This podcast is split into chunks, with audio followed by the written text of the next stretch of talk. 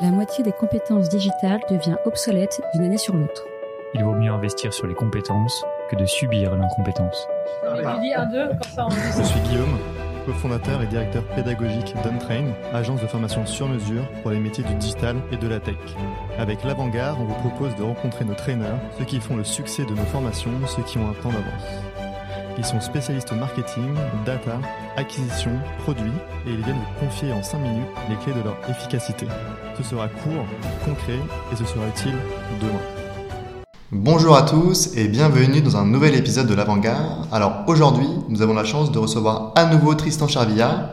Tristan qui est VP Design chez Blablacar et qui vient nous détailler sa méthodologie pour créer un bon produit en cette étape. On l'a vu dans le précédent podcast, euh, cette méthodologie s'appelle la méthodologie Focused. Tristan a notamment écrit un livre sur le sujet avec Rémi Guyot. Rémi qui est CPO chez Blablacar. Et euh, Focused, c'est quoi? C'est un acronyme pour chacune des sept étapes. Aujourd'hui, Tristan vient nous détailler la première étape, à savoir le F, qui signifie frame. Bonjour Tristan. Bonjour. Merci beaucoup d'être venu aujourd'hui nous voir. Alors peut-être avant de détailler le frame, pourrais-tu commencer par te présenter rapidement s'il te plaît? Alors, donc, bon, Tristan, tu l'as dit, Tristan Charvilla, je travaille sur les problématiques de design depuis une, quinzaine d'années. Et donc, j'ai travaillé avec Rémi euh, Guyot depuis l'époque de PayPal, il y a dix ans. Et ensemble, on a réfléchi à la démocratisation, l'évangélisation des sujets de design essentiellement à travers la proximité avec le produit. Et donc cette méthode dont on parle aujourd'hui, c'est une méthode de réconciliation entre le produit et le design pour travailler ensemble et injecter le design thinking d'une manière euh, pratique et pragmatique pour servir le, produit digital. Merci Tristan pour euh, ta présentation. Donc la première étape de la méthodologie ou de la méthode Focused, c'est le F. Le F, ça veut dire frame. Ça consiste en quoi exactement? Pour comprendre, on a développé une méthode qui est euh, un petit peu 360 degrés dans laquelle euh, chaque étape aborde un angle différent. Et donc là, on va commencer par la première étape, effectivement, frame. Et à travers cette étape, nous sommes amenés à euh, clarifier les ambitions du projet. Je crois que c'est ça le, le mot-clé. Et on cherche à définir avec précision l'objectif que votre projet cherche à atteindre. Vous verrez à travers chaque étape que le principe, c'est évidemment d'avoir des activités d'exploration, réfléchir, fouiller, creuser, mais systématiquement, à la fin des étapes, on a un livrable. Et ce livrable, c'est l'objet de convergence. Voilà, on croit que ce qui manque le plus souvent dans les activités de discovery, c'est le muscle de convergence. Aujourd'hui, on est très bons tous à diverger, on sait brainstormer, on sait ne pas juger les idées, on sait lancer des idées, mais on a du mal à converger. Parce que converger, c'est dur, ça fait mal, ça demande de prendre des décisions. Euh, et ça demande de tuer des bonnes idées. En fait, c'est ça le plus difficile. Hein. Tuer des mauvaises idées, c'est simple. Le problème, c'est que généralement, on a beaucoup de bonnes et il faut en enlever aussi.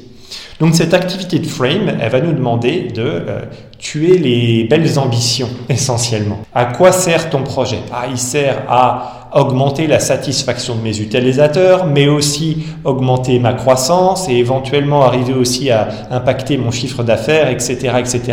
Et ça, c'est très large et ça, finalement, c'est difficilement mesurable. Ça se mélange à plein d'autres projets.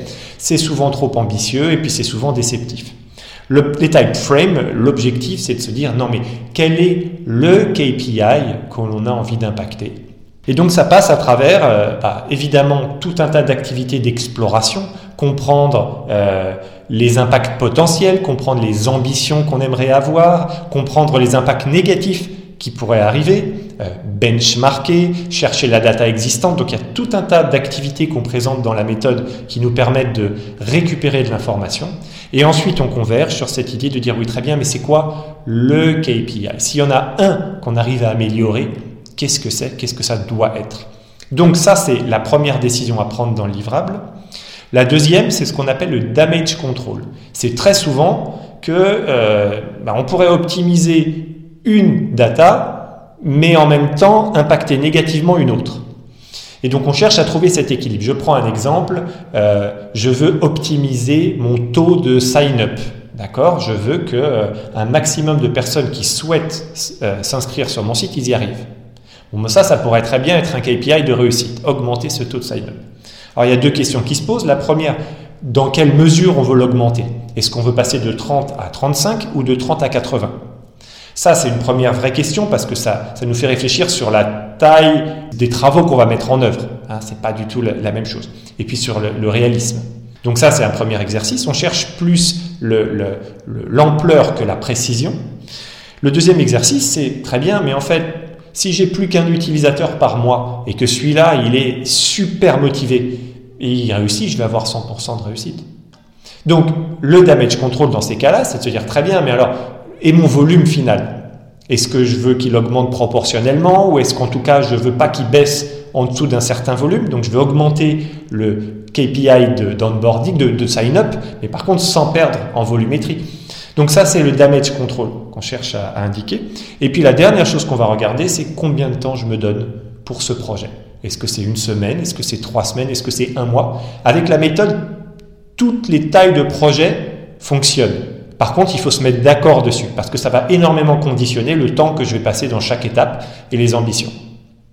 Super clair, merci beaucoup Tristan. Donc on va parler la prochaine fois dans le prochain épisode du O, qui signifie observe. Peut-être un mot pour conclure cet épisode, Tristan, pour ceux qui nous écoutent. Oui, alors peut-être, vous, vous, verrez dans le, dans le livre, on a systématiquement mis en évidence ce qu'on appelle l'erreur courante, parce qu'on a observé la mise en œuvre de cette méthode avec mal d'équipes, tu l'as dit chez, chez Blablacar en particulier. Et pour l'étape frame, l'erreur courante, c'est euh, de définir la métrique de succès, mais sans préciser l'ampleur du changement attendu. Donc j'en ai parlé, hein, euh, entre 30 et 33% c'est pas du tout la même activité qu'entre 30 et 80 et ça, j'attire l'attention de tout le monde là-dessus parce que c'est important. Et avec un peu d'expérience, si euh, toutes les ambitions initiales des projets étaient atteintes, je crois qu'on n'aurait que des entreprises à trois chiffres de croissance. Donc c'est important de bien essayer d'être réaliste là-dessus et de, de définir son ampleur. On ne parle pas de 1% plus ou moins, on parle d'une ampleur.